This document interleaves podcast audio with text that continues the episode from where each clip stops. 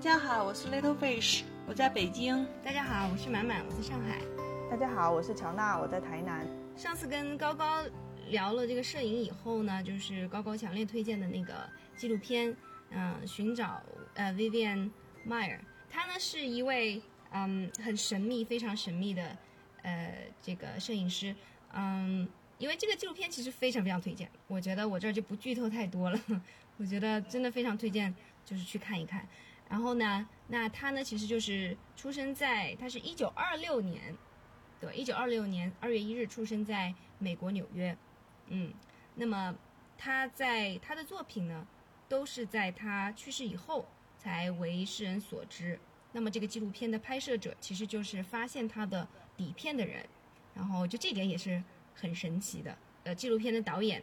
和制片，他其实是一个专门从事这个二手的一些。呃，商品的一些交易的，然后就在一次拍卖会上就把他的一大箱这个底片，然后买回来，他就发现了珍宝，就是这样。然后后来他就开始追踪，因为谁都不知道是谁拍的。然后，但是他给这些嗯一些嗯业内的人士、这些摄影师看过以后，都会觉得这些作品实在是非常的、非常非常的有大师级的这样子的一个。呃，风采，然后，但是就大家就非常神秘，想要知道这个人是谁啊。后来才知道呢，就是原来他在他的整个的一生中，除了摄影以外，这是他的非常重要的一个爱好。其他时候他的工作就是家庭保姆，所以是一个非常非常有反差，然后让人很很震惊的一个一个传奇故事。我觉得听起来就比较像一个励志故事，是一个保姆，就是利用带 孩子的时间。然后那个在街上呀，然后拍一些照片，然后这些照片从来没有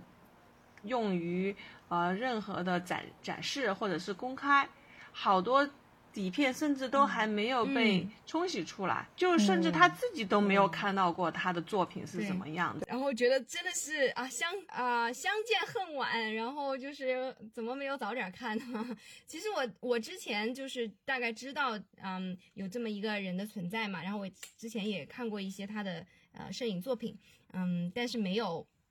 没有像看完纪录片这么震撼，我觉得就没想到就他每一张照片。几乎都是觉得，就就堪称杰作的感觉吧。就他这么街拍，感觉是其实是很偶然的。但是为什么他每一张都能那么打动人心？我我看了这个纪录片，当然从从本身对于他的这个照片看起来就觉得非常喜欢。就是他因为是街头拍摄嘛，就是一些那个呃很多都是一些那个人像照片。但是他这个些照片，其实咱们那个拍过照片就会发现，拍人像的话，嗯，就挺难的。如果说你对一个人靠得特别近的话，然后拍出来的照片总是很不自然。那他的那个整个构图和那个照片的光影啊，各方面都非常的好。然后那个人物还特别的自然，就是他做到一个就是你能够。嗯，靠得很近，但是好像又不去打扰这个人，能够让他呈现出真实的自我的一种状态，让人吃惊。他当时是怎么做到的？像那种老相机，你还要需要手动去对焦，你要去那调光圈什么的，对不对？光圈、快门，然后还要对焦。哦，我觉得他真的是太厉害。因为它不像咱们现在那种数码产品，你可以连拍，然后才拍了好多好多张，然后从里面挑出一张那个瞬间抓的特别好的。对，它就是一张一张的拍出来，每张都不一样。因为那时候胶片也会比较珍贵嘛，它它是个保姆，其实可以想象，它是一个保姆，肯定没有大量的资金去浪费大量的胶片。包括从后面从冲出来的来看，它每一张在抓不同的人的时候，真的就是一下就能够给给成功。就特最打动的就是，你看他拍的是上个世纪二三十年代啊，也应该不是，他二六年出生的话，他应该可能至少四五十年代了吧，对吧？那个时候，对那个时候的纽约的街头，是吧？完全不一样的文化，完全不一样的人，但是你就看到他的照片，你就似乎马上就能够同那个照片里面的人产生一种共情，哇，就觉得好感动啊！其实他他是他是。怎么做到这一点？这个纪录片里有介绍，就是他原来实际上是一个血汗工厂的，就是缝纫工人嘛。但是他就是受不了那种不见天日的这种工作，没有自由的工作。后来他就辞职之后选择去做保姆。其实，嗯，包括采访的那些他服务的家庭，大家都觉得做保姆这个事情的社会地位并不高，是吧？但是呢，这个工作实际上给人一种你有很多机会去见到阳光，然后走上街头，然后相对的工作不会是一直在流水线上工作嘛，所以你有更多的一些体力上不太累。有时间去拍，所以我就觉得，首先他观察力肯定是很强的，然后他不停的走上街头之后，就是他就会有很多时间去观察街上发生的那些事情，而且他本身就很喜欢看报纸嘛，然后特别是对一些政治类的报纸，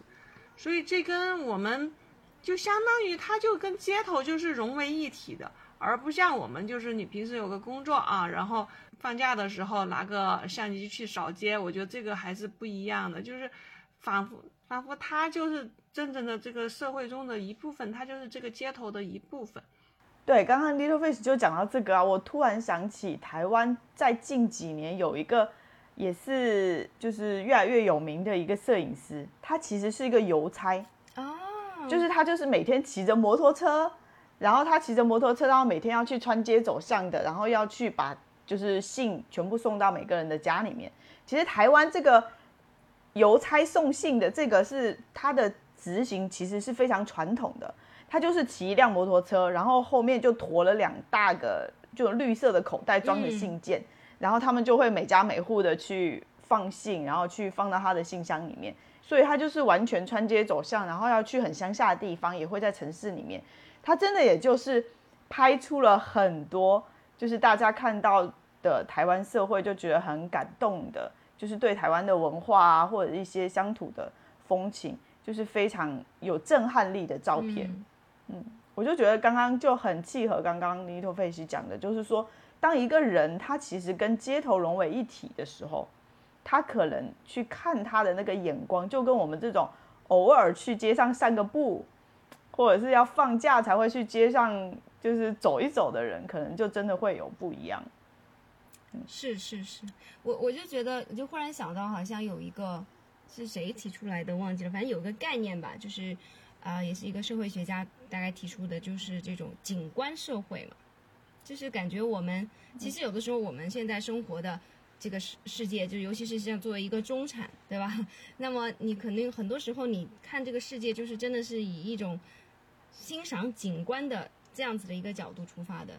所以我们的所有的拍摄，对吧？就要不然你拍你吃的东西，自拍，哎，拍一个风景，对对对，对它其实对完完全都是一种一种景观式的。所以的话，这种东西其实我们虽然我们拍下来了，可能构图还挺好看的，对吧？很 ins 风啊，或者怎么怎么地，对吧？但是其实。我们内内心没有冲击力，内心是知道的，对，没有灵魂啊，没有灵魂，没有灵魂，没有灵魂的生物，美则美矣，没有灵魂，真的是这样子的。嗯，那我就觉得现在，其实，但是现在其实也真的也也很难。我觉得就是，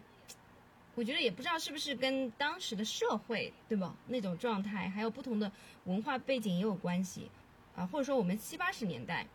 在如果在中国的街头。其实现在也不是也有一些那种呃，可能有一些外国的摄影师对吧？曾经在那个时候拍过的一些嗯中国中国人的照片，嗯，可能也会发现可能精神面貌可能还是不一样。特特别是我我只能说推测啊，像那个五六十年代，像嗯美国的街头，从他的照片里面你也能看出，他这个人人物的阶层是很丰富的，有贫穷的人，也有一些。呃，穿着呀、打扮都都很属于上层社会的人，走在街上的人的分层是很很多的。但是，像我们这种偶尔走上街头，你就会觉得来来往往的人都差不多。嗯，不管是啊衣着也好，还是那个嗯，他们没有没有特别苦的人，因为首先咱们来来回回就走那几条街。其实我看那个，嗯，Vivian 在拍摄的时候，他有专门去那个贫民窟，然后有个孩子还说他的父母就就跟他说不准带我的孩子去贫民窟，但是他总是去那种地方去拍摄一些贫苦的人啊那些，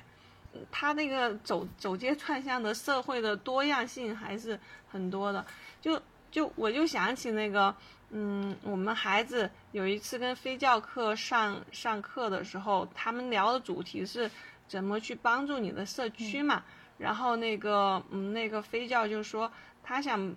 嗯，帮助他们社区，就是帮助一些街上的孩子。然后我们家孩子就就理解不了，就说是不是那些没有父母的？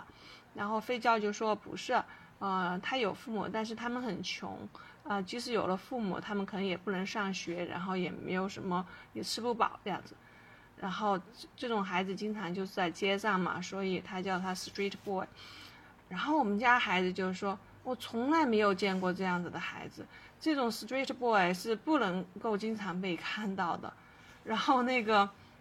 费娇老师就说啊，那是因为我们菲律宾这边还是很穷，所以我们在街上会有这样子的 street boy，可能你周围没有。然后，然后我就听过这个事情啊，我就我就有点感触，就是说。确实是，其实我们在在我们小的时候啊，你街上可能还会看到一些流浪汉啊，或者是一些流浪儿啊之类的。但是在我现在生活的社区，真的是已经十十几年了，就就没有看到过一个流浪汉或者一个流浪儿。就你你你这个社会真的是我们在走到街上去接触到的这些人的样本，真的是是的，同质化非常严重的，就是。人家那些富裕的人也不爱不在你这街上走，特别穷苦的人也街上也都没有，大家就是熙熙攘攘，嗯，大家匆匆忙忙的人群，也没有说像那种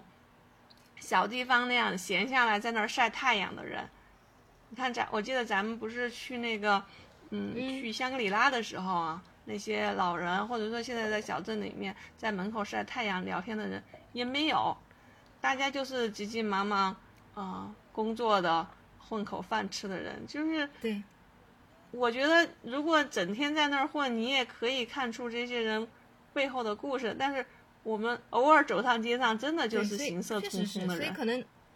这么一说的话，可能就是本质上我们美美国嘛，它本来就是一个移民社会嘛，它一直就是，尤其在五六十年代那个时候，对吧？非常非常典型的一个呃多元化的一一个社区的这种。形形态，但是在中国的话，包括日本也是这样，对吧？就是都非常，就是东亚国家比较同质化的这样一种文化，确实就是行色匆匆，尤其大城市里面，那都差不多的人，其实就是一个都没有灵魂的人。尤其是像我觉得还有一个特别重要的点，就是像残残疾人，对吧？根本就看不见。真的是完全看不见。你想，我们我们这么大的一个人口基数，就完全看不见。但你只要但凡去个国外，对不对？你是肯定经常会碰得到。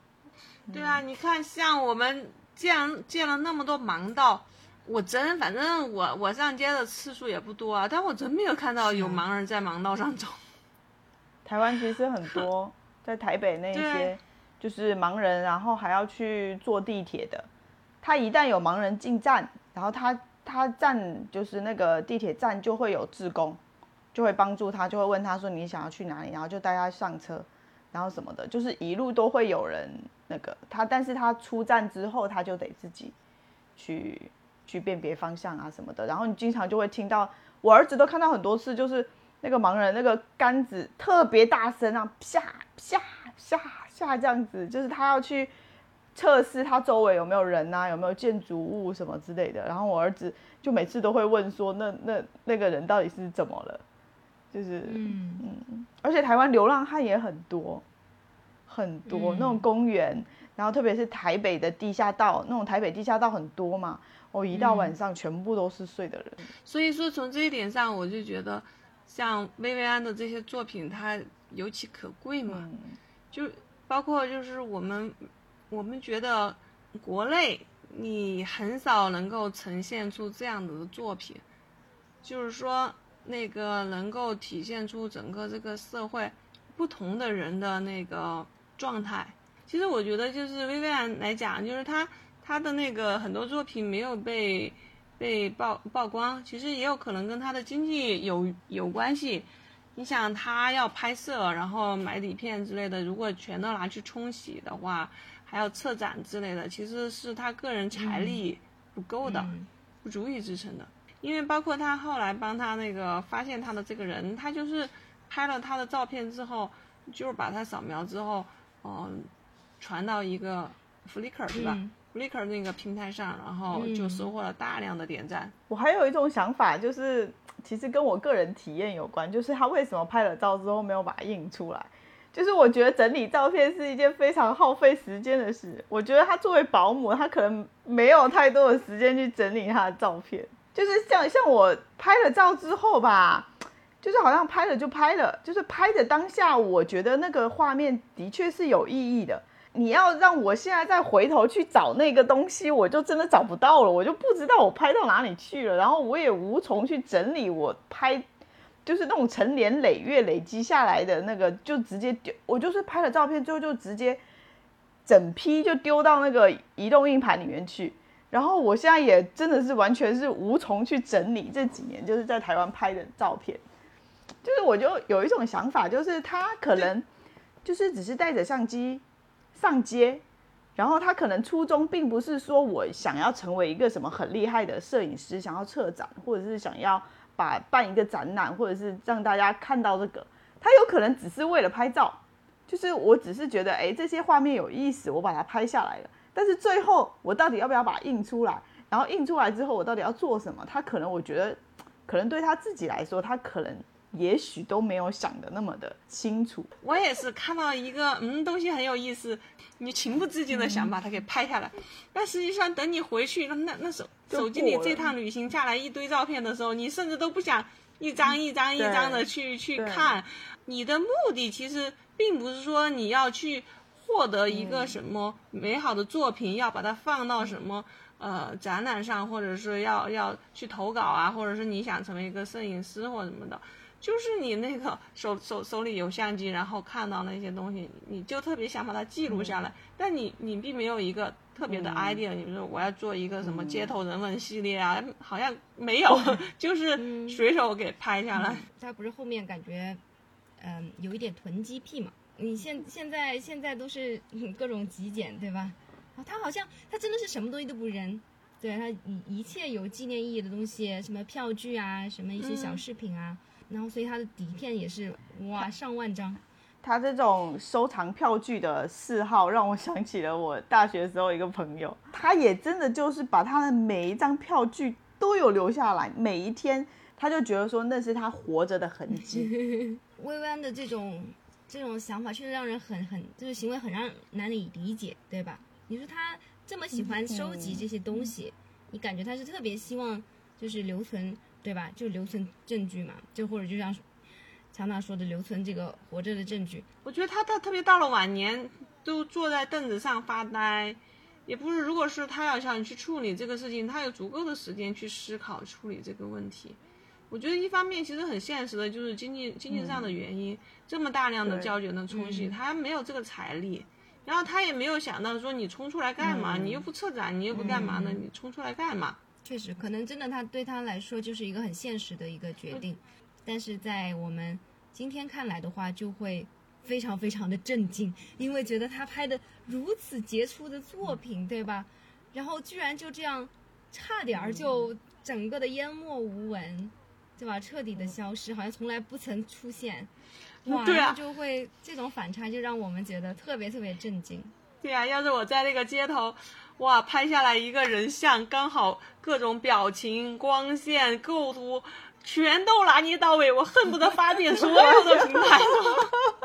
哪怕只有一张，是吧？而且他是那么那么多张，我就觉得看他那些照片，我觉得我能拍出一一一辈子能拍出一张，我觉得 就死而无憾的感觉，就他能够拍出那么那么多，不同的人有太多不同的人选择了不同的生活方式，嗯，包括他们对待这些，有些时候像世人认为很很重要的什么名誉呀，是吧？艺术呀、名誉呀那些，好像世人趋之若若鹜的东西，在他里，他那在他那里没有的事儿，嗯，就老娘想怎么干就怎么干。对，是性格就是这个样子。他的这种性格就造就了他的这个艺术，然后也造就了他的这个选择。真的，就你要从这个角度去想，真的就觉得就特别感慨，就是差一点，对吧？这么杰出的作品，就完全是根本没有任何人知道，所有人都以为他就是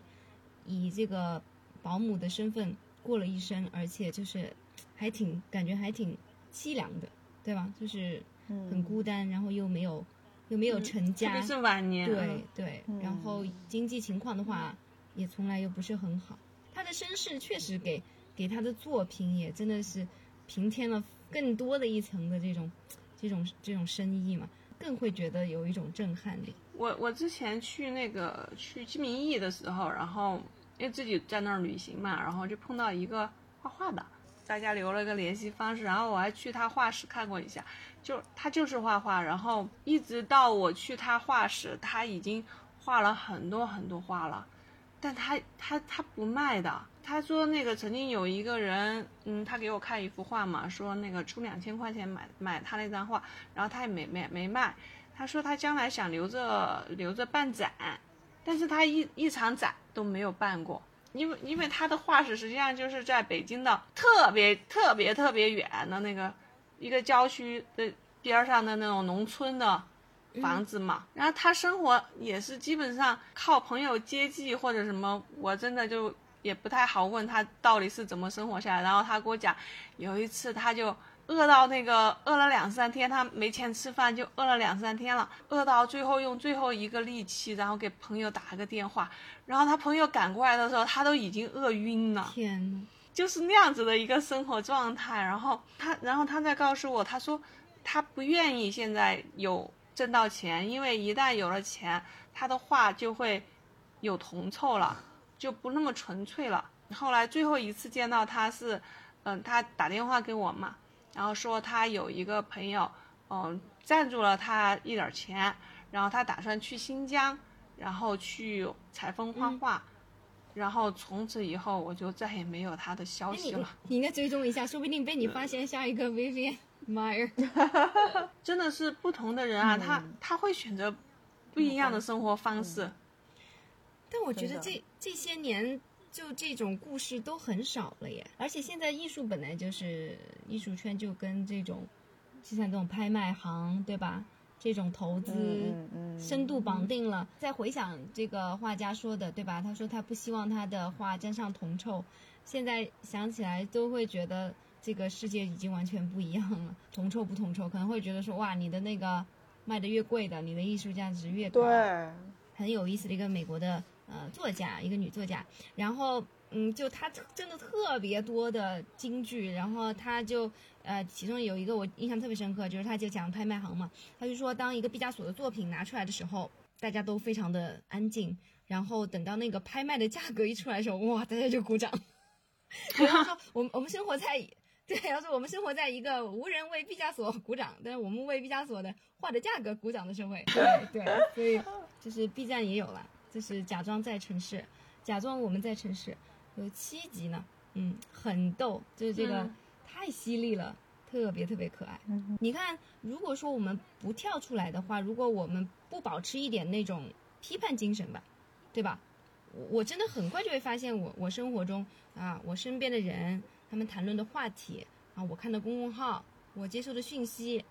哇，就就全是一样一样的，就是全都是，就这种对吧？鸡娃，对吧？大数据，规划，对，然后就就是各种规划，中年焦虑，就班，对，按部就班的要，然后个人成长，是是是，就是好像这样一步步的实现你的目标，然后你的人生就对对对对对，嗯，完全听不到不一样的声音。就还是觉得挺挺危险的，我觉得真的应该有有什么什么机会，应该是多跳出来。像有有小孩的话，确实就是压力会更大嘛，就经常也会担心啊，他这个他将来怎么样才对他将来是最有帮助的。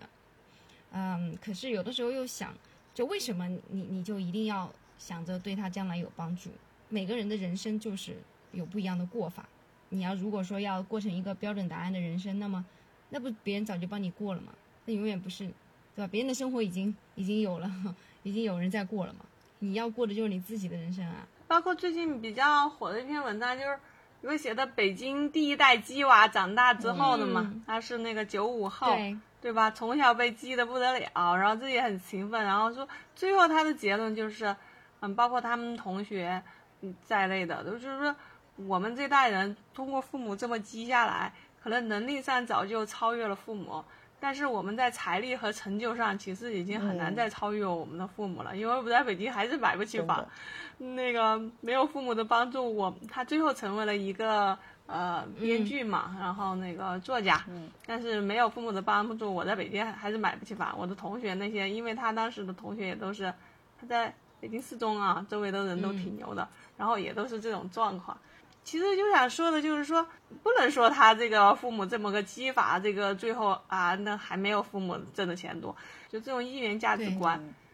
并不是说你一定要挣到钱买到房，你这个算是鸡娃成功了，是吗？那？不可否认的就是他们从小所所受到的教育、见识到的东西和他们教育给他们各方面能力的培养，其实对他终身都很受益的。每个人如果每个家长都要定义自自己的孩子考上名牌大学，然后将来找个好工作才算成功的话，那那可不就只能在这个圈子里内卷，一直卷下去，没有没无解的卷卷下去嘛。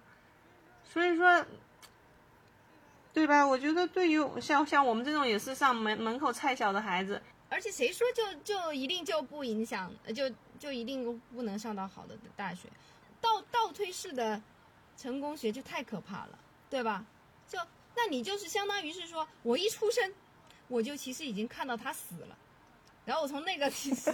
我先要算一下他从概率里面算出来了。对，我要先看他怎么样子能保证他有一个幸福的晚年，然后我再倒推他有一个幸福的中年，对吧？有一个幸福的家庭，然后他怎么样能找到一个好的工作，是吧？然后在大学、高中、初中小学，就这么，可不就是这样子的吗？对，我就觉得很可怕不。就是这样吗？就是这是什么时候开始的这种？不是，你应该这么讲。我我我看到那个，我看到人的终点是死了，是吧？我们现在应该倒推，你怎么在死之前的晚年过得会比较好一点？那最起码的就是你身体得健康。所以你如果这么倒推的话，你你从小应该以养生为第一目的。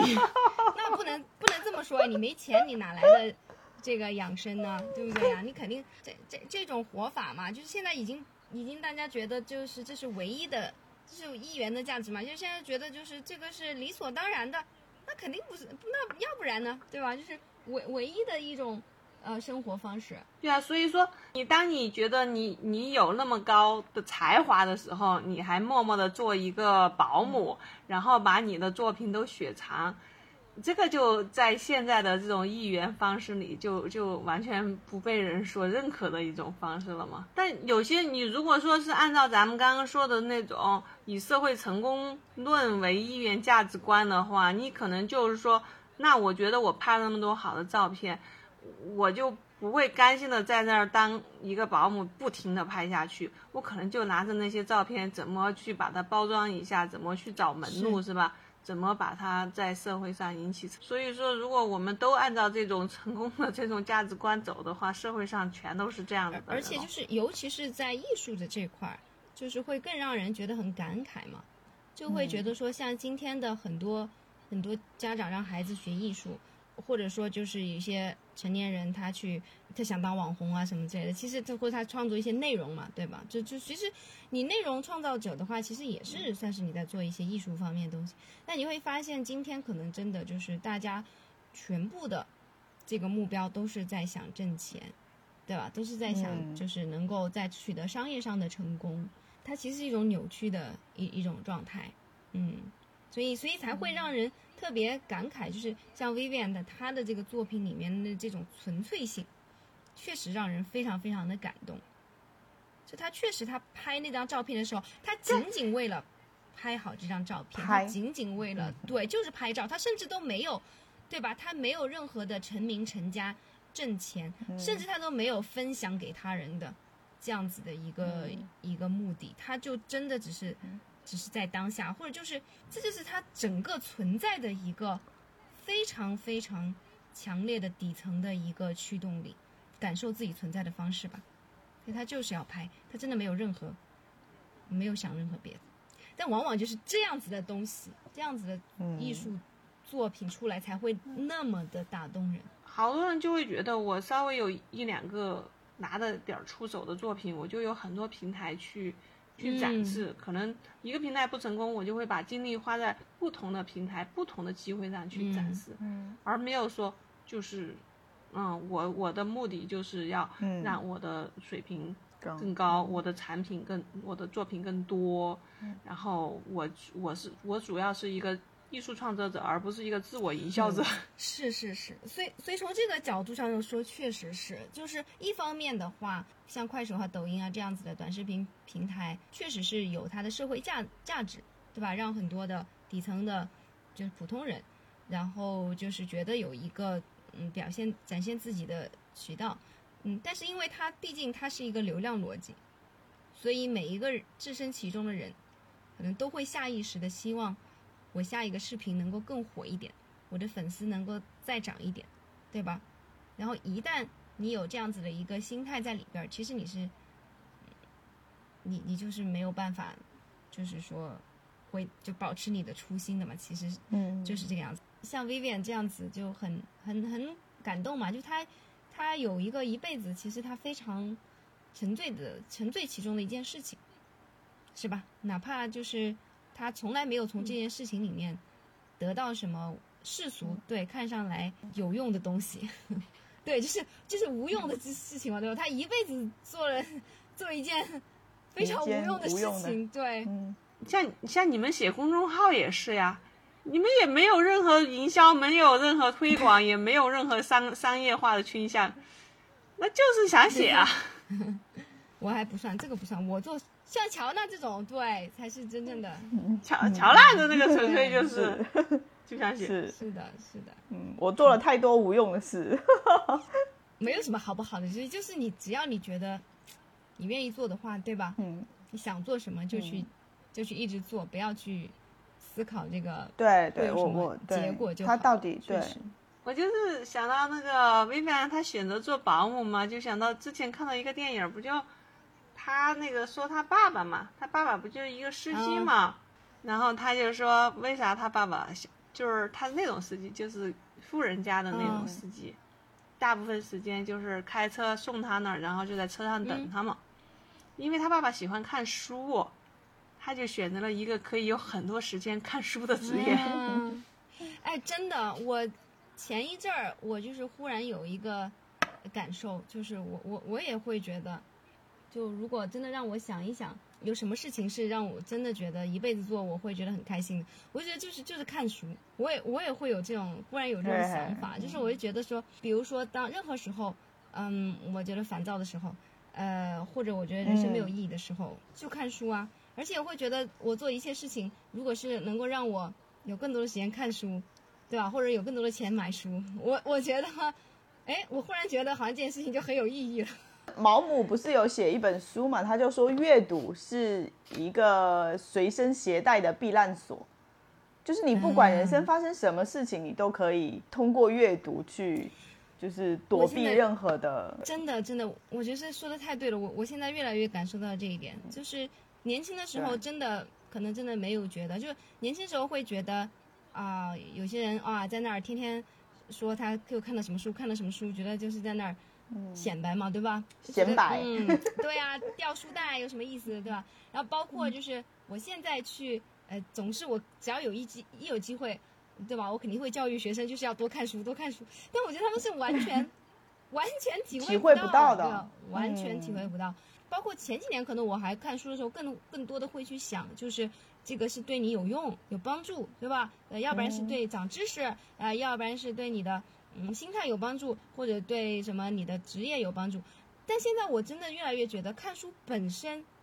就是目的啊！就我觉得，就看书思考，难道不是世界上最最幸福的事情，